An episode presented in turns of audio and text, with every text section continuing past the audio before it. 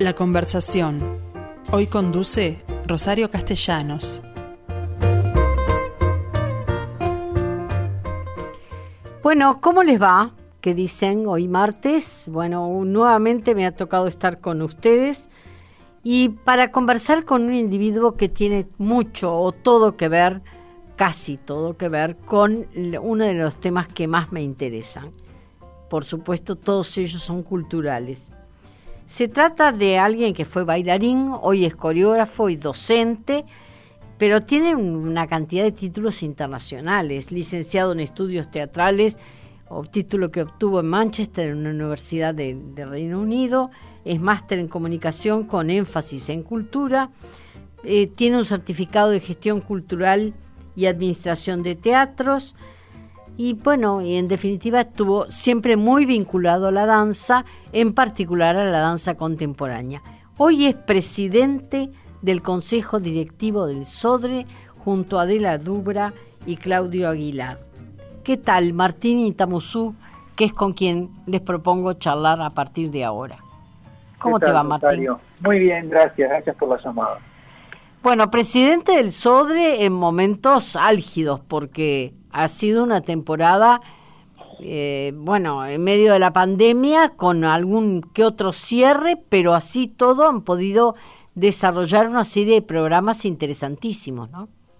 Sí, bueno, nosotros, eh, como bien decías, asumimos el, el primero de marzo del 2020 y el 12 de marzo estrenábamos un tranvía llamado Deseo con el Ballet Nacional y el 13 de marzo se cerraban las salas para espectáculos públicos. Una sola eh, eh, presentación que tuve la fortuna de ver ese día, pero que tengo entendido que van a reponerse inmediatamente, se pueda abrir el, teatro de nuevo, ¿no?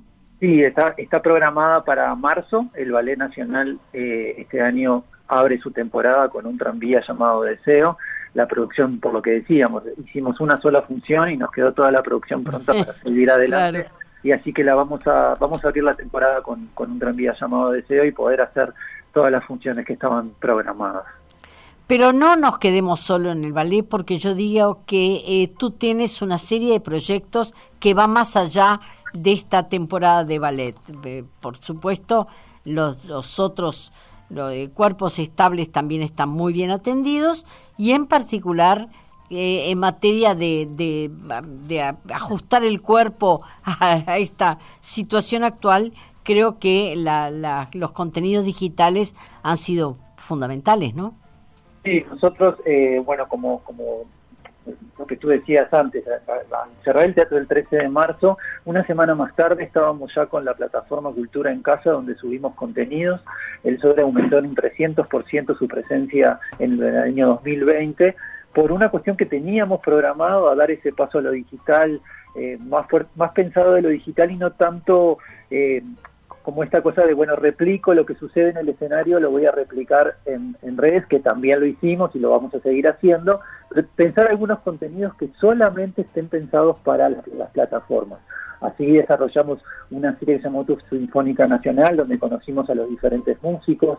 Ahora estamos emitiendo uno que se llama eh, Claroscuros Sonoros, donde conocemos los instrumentos de una orquesta sinfónica. Fundamental, como didáctico, ¿no? Exactamente. Y tuvimos otro contenido especialmente para las vacaciones de invierno, en julio, que se llamó Recreo en Casa, donde mm. estuvimos generando contenidos que también sucedían solamente en las plataformas. Y estamos siguiendo en esa línea, eh, que además es complementada por, estas, por este ciclo que, que estamos teniendo en Televisión Nacional todos los viernes a las ocho y media se emite un concierto y tiene repeticiones. Esto hicimos 18 programas en el 2020 con 51 repeticiones en total, así que tuvimos una presencia regular como hacía mucho tiempo no existían en el SODRE, eh, reencontrándose dos, dos instituciones que son hermanas básicamente. ¿no? Pero, pero además digo que no exactamente repetir lo que sucede en el escenario, en muchos casos complementan con otras imágenes que tienen que ver con ensayos, con, con, los protagonistas, en definitiva, ¿no? Se hicieron programas especiales. Justamente ayer estuvimos cerrando los contenidos de lo que va a ser el primer trimestre. Vamos a empezar con un programa especial dedicado al coro y su, y su primer gala, que es el 19 de febrero. Se va a hacer la gala tango, que está dedicada a Piazzola por los 100 años del nacimiento de Piazzolla. Entonces la idea es el 12 de febrero estar saliendo con el primer especial que nos, donde conocemos a los protagonistas y el 19 de febrero estar saliendo en vivo para todo el país desde el auditorio con la gala tango. Porque además este año tan diferente, tan lleno de inconvenientes, hay una serie de homenajes que en realidad, porque tú hablabas del de Piazzolla, pero por otro lado, la Osodre cumple 90 años. Exacto, y, se va a festejar el 20 de junio los 90 años de la Osodre y vamos a repetir el mismo programa que se, que se tocó en aquel momento. Es decir, el eh, primero. El primer programa, donde había obras de Fabini, por ejemplo. Que la, idea es como volver a, a, vivir aquella experiencia eh, junto con la orquesta. Pero también se da que este año, el 9 de julio, se cumplen 100 años del nacimiento de la doctora Adela Reta. Claro, ese es otro, otro centenario importante, ¿no? Muy importante especialmente para el Sodre y a través de ella decidimos dedicarle toda la temporada al a pensar en cómo, cómo ha sido el protagonismo de la mujer en el Sodre. Así que vamos a, tener diferentes eh, talleres, diferentes exposiciones, diferentes espectáculos que aborden esa temática. Por lo pronto, el 4 de marzo se inaugura una exposición aquí en la sala de, exposiciones del Sodre, en Sarandí y Misiones, que se titula La mujer en el Sodre, donde vamos a ver de nuestro acervo del Archivo Nacional de la Imagen y la Palabra eh, fotos, documentos, hay un, hay un, un archivo muy rico y que la gente va a poder venir a, visitarlo a partir del 4 de marzo. Bueno, el archivo de la imagen y la palabra fue uno de los, eh, digamos, emprendimientos edilicios que no se descuidaron mientras el Sodre aparentemente estaba quieto, ¿no? No, aprovechamos que las salas estaban cerradas durante la mm. pandemia, hicimos toda la obra eh, aquí debajo en Sarandí Misiones, eh, había unos problemas con el piso y había que hacer la mudanza del archivo de la imagen y la palabra que estaba aquí en este mismo edificio, pero eh, no tan accesible al público. Muy escondido, muy, escondido. Y finalmente se le dio ese lugar donde, donde la gente puede acceder a nuestro archivo y, de manera, no es que antes no se accedía, se podía acceder, ahora es mucho más accesible porque tiene entrada directa del público y las exposiciones que aquí se van a presentar dialogan directamente con el archivo de la imagen y la palabra. Por otro lado, también en materia de edilicia hay elencos relativamente nuevos incorporados que tienen ahora sus salas de ensayo. Sí, bueno, tuvimos un, tema importante ahí que fue la Orquesta Juvenil del Sodre. Eh, estaba en una casa que no era del Sodre, alquilada frente al auditorio por la calle Andes y, luego también teníamos espacios en el auditorio que no, no estaban teniendo uso, había especialmente todos los que eran lo, que iban a ser los estudios de radio, porque originalmente las radios del Sodre se iban a ir para ahí, eh, mm. Luego las, radios ya no son ahora es parte de ese CAN, por lo tanto no estaban en ese en ese lugar y queríamos aprovechar al máximo las instalaciones del maravilloso auditorio y se hizo todo un trabajo en lo que son los estudios y finalmente terminamos con 10 salas de ensayo para música donde donde es la nueva sede de la Orquesta Juvenil del Sol. Bueno, desde ya te digo que pido autorización para conocerlas en cuanto empiecen a funcionar porque todavía no, no he podido ir. Pero hay otro aspecto que me pareció fundamental el otro día cuando lo plantearon en la conferencia de prensa, y es el logo. Un logo que ahora reúne a todos los elencos del Sodre, que de alguna forma eh, competían entre sí, estaban bastante, entre comillas, peleados. Este, cada uno tenía su propia imagen, defendía su imagen, y ahora tú haces hincapié en que sean una familia, todos ellos. Nosotros cuando empezamos a trabajar en la planificación estratégica quinquenal y empezamos a trabajar nuestra misión y nuestra visión a, cumplir en esta gestión, eh, una de las primeras cosas que aparecía era el tema de la identidad visual y los propios directores nos decían, yo veo un veo todos los logos juntos y estoy viendo como que como que fuéramos de otras familias. Entonces, mm pensar en una sola familia, pensar el concepto de un solo sodre, que es algo que nosotros estamos apostando mucho, de que todos somos una sola institución y tenemos que trabajar en un equipo que sea complementario y no competir entre nosotros. No hay, como tú decías antes, no hay ningún elenco por encima de ningún otro. Podrán tener más o menor éxito, pero la importancia para esta gestión es darles a todos el lugar que se merecen. Entonces, para eso teníamos que también visualmente dar ese mensaje de, de un trabajo en equipo y quiero, quiero destacar que, que esto, todo el, todo el diseño visual se hizo dentro del Sodre, no se contrató a ninguna empresa tercerizada, sino que fue el propio Sodre que se pensó a sí mismo y los equipos de comunicación y, el departamento donde están los diseñadores fueron desarrollando durante un proceso que llevó casi ocho meses para llegar a la, a la imagen que, se presentamos. Es una especie de solcito. Claro, mantuvimos el sol, lo ah. único que ahora fuimos dialogando en que los rayos también está, aparece la palabra auditorio, aparece Ferreira, aparece mm. eh, las diferentes vertientes que, que, conforman la familia del sobre, que no son solo los elencos, sino que son las escuelas, sino que son los edificios, la sala de exposiciones, es muy diverso y eso nos tiene que reunir a todos en una misma identidad visual. Perfecto. Eh, muchas veces se ha hablado del SODRE como una entidad nacional, pero demasiado instalada en Montevideo. Últimamente se estaban haciendo giras por el interior y valorando algunas salas que realmente son muy interesantes en el interior también. En esa materia, ¿qué tienen pensado? ¿Van a viajar los elencos a ciudades importantes y no tanto del interior del país?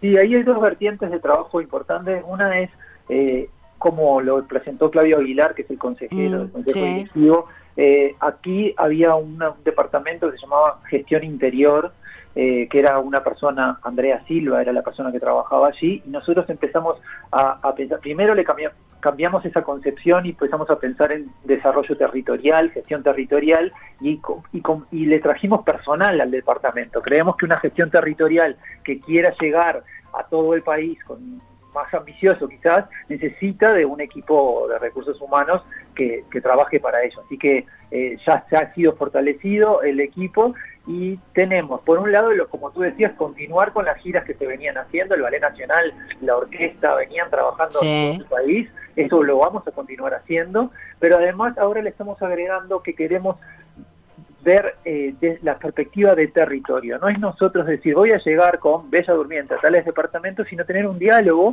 con los, las, intendencias y los departamentos de cultura para ver qué es lo que... Que también ellos aporten en materia de espectáculos.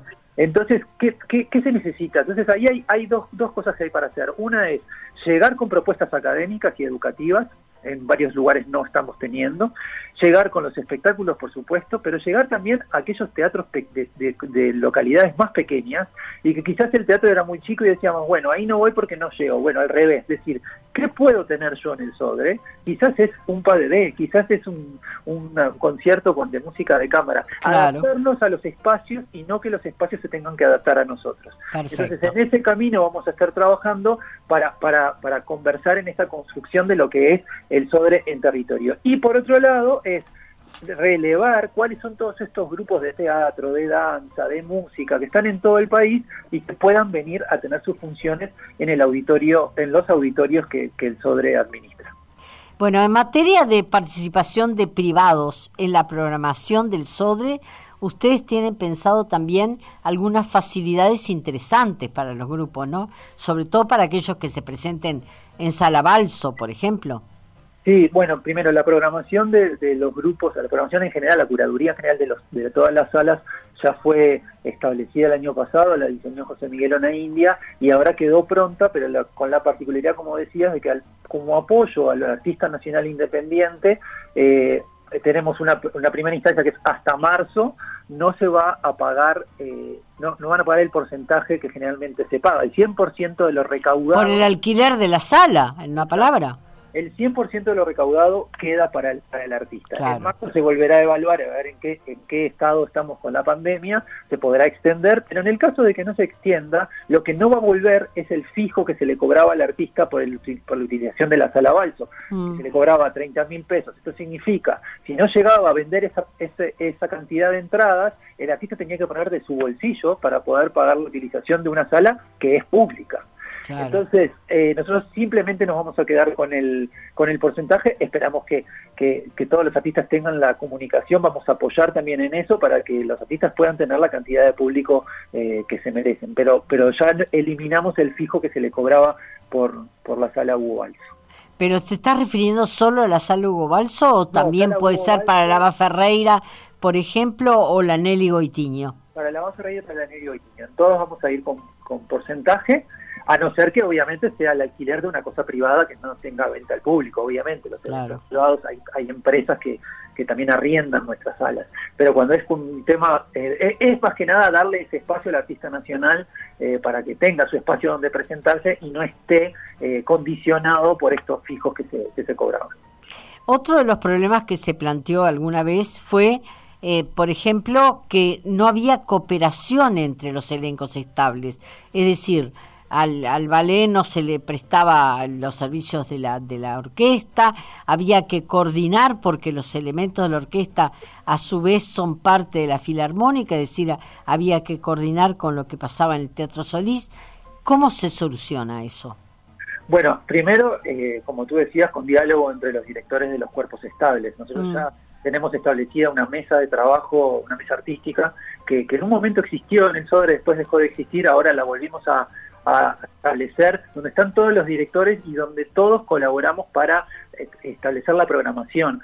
Eh, en ese sentido, justamente ayer tuvimos una reunión con, con, la directora del Ballet Nacional, con María Richetto y con el director de la orquesta, Estefan Lano. Y bueno, eh, eso te iba a decir, Estefan Lano, el, el, ministro da Silveira, hizo una muy linda presentación de cómo había sido elegido, concurso que por primera vez se hace en el SODRE para esto y además con un jurado de primera categoría internacional todo. Sí, y, la verdad que fue un proceso, como decía el ministro, donde ni el consejo directivo ni el ministro tuvimos participación. Eh, fue realmente todo el todo el trabajo del tribunal que llegó desde mayo hasta diciembre. Con empate incluido. Hubo hubo dos finalistas que, mm. que bueno después se definió con la, con la ponderación de los puntajes pero muy, muy, muy cercanos, ¿eh? uno del otro. Claro, eh, que supongo que debe haber eh, incidido también el hecho que Estefan Lano ya conocía nuestro país y, bueno, y estaba encantado con volver al Uruguay. Sí, los dos tuvieron la chance de venir el año pasado, en plena pandemia, a venir a trabajar durante una semana con la orquesta y tener la instancia de, de tener un concierto, que el concierto fue evaluado por el, por el tribunal y, se le dio un puntaje, por supuesto, y mm. además estando aquí tuvieron una entrevista con, con la gerenta de Capital Humano eh, del SODRE, que también tenía un puntaje, y en base a ese puntaje se selecciona a, a, a Lano, y, y, por eso, como te decía antes, esta coordinación entre directores para nosotros es vital porque es el lugar donde va a establecer eh, futuras colaboraciones. No es imposible porque ha quedado demostrado. El SODRE ha hecho, por ejemplo, Carmina Burana, donde participó la orquesta. Y el coro el ballet y, se logró un espectáculo de primerísima calidad. O sea que no es algo, no es algo imposible, hay que trabajar y hay que tener diálogo y buena disposición de todos los directores, que, que no digo que no la había antes, la había. Eh, eh, hay que aprender de aquellos lugares donde se encontraron dificultades. Entonces, a partir de eso, poder eh, construir este diálogo y esta programación que, que, logre tener más, más proyectos en común, más proyectos de colaboración. En cuanto a giras internacionales, ¿está previsto algo? Porque yo sé que es carísimo llevar a bailarines o, músicos al, al, exterior, que hay que pagarles por fuera y además alojamiento, comida y todo eso. Pero es importante la representación del país en determinados teatros, ¿no? Sí, eh, hay, hay, hay invitaciones. La realidad es que la, la pandemia nos tiene a todos mm, por definiciones. Tenemos algunas invitaciones para, para gira en Estados Unidos y Canadá. Eh, tenemos también otra gira en Europa con, el, con la Orquesta Juvenil. También tenemos una invitación para la Bienal de Danza de Cali en Colombia, que es una de las bienales más importantes. Mm. El país invitado va a ser Uruguay y el Ballet Nacional del Sobre está invitado a estar allí con la Orquesta Filarmónica de Cali. O sea que hay, hay opciones ya sobre la mesa, todo ah, sujeto a cambios y esperando cómo avanza para ver resultados de la pandemia. Claro, que puedan viajar, por, por empezar. Estamos hablando del, del, si todo lo que estamos hablando es segundo semestre, mm. nada de esto se ve posible en este primer semestre. Bien, eh, muchos entonces proyectos, hay, hay hasta un abono, un abono que una tarjeta regalo y el abono que ya se puede sacar, ¿no?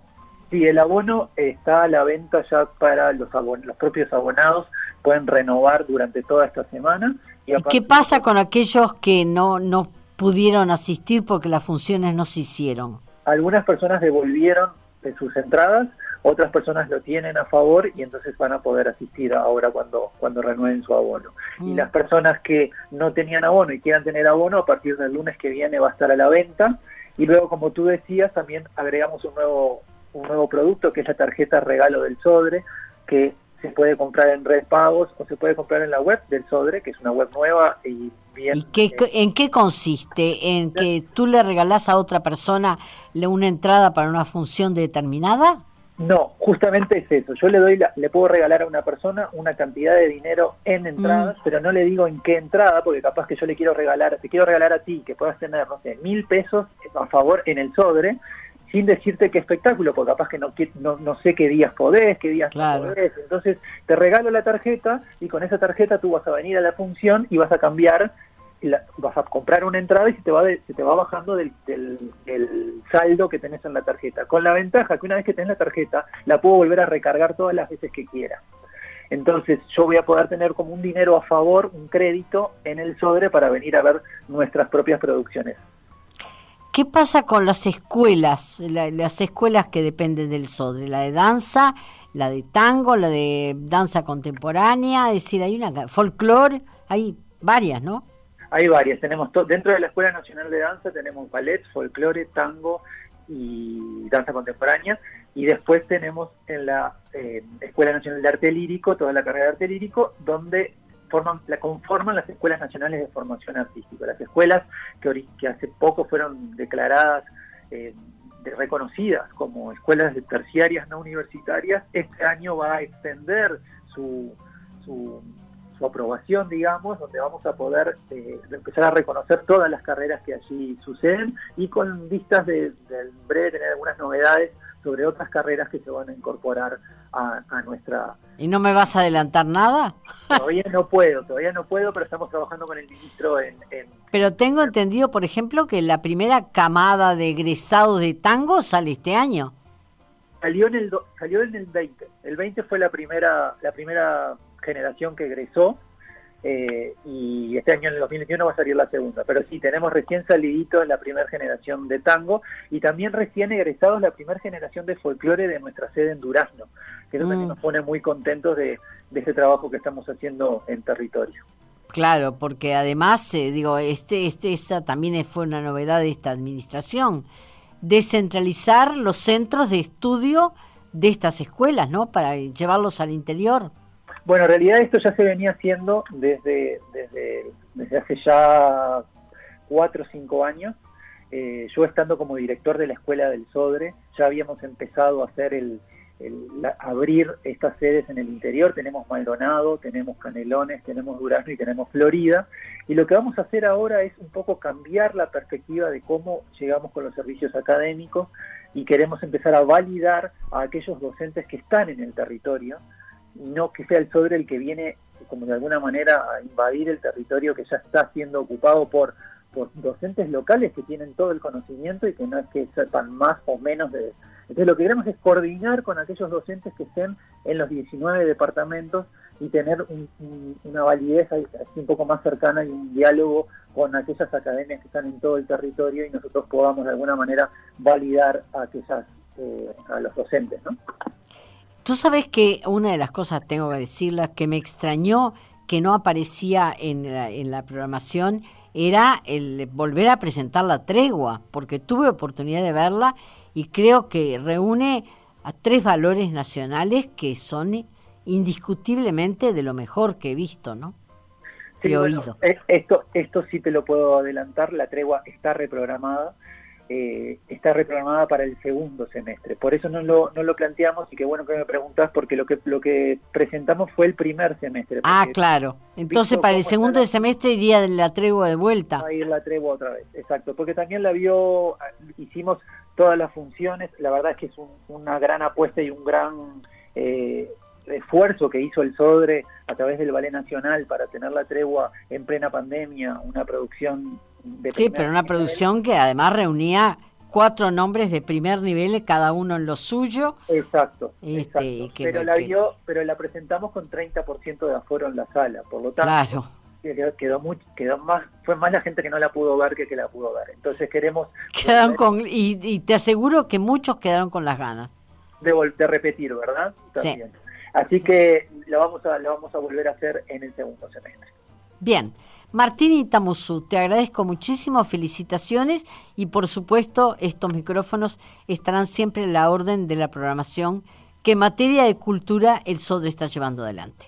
Bueno, muchísimas gracias Rosario y saludos a todos quienes están escuchando de su casa.